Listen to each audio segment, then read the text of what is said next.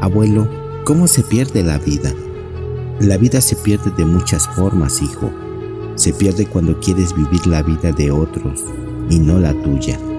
Se pierde criticando los errores de otros y no mejorando la tuya. Se pierde cuando te lamentas a cada momento por haber fracasado y no buscar soluciones para poder triunfar.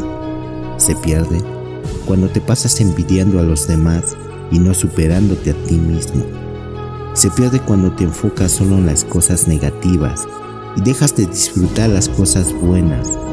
La vida no se pierde cuando dejas de respirar, sino cuando dejas de ser feliz. Vida, vida, vida. Amor, amor, amor. Y risas.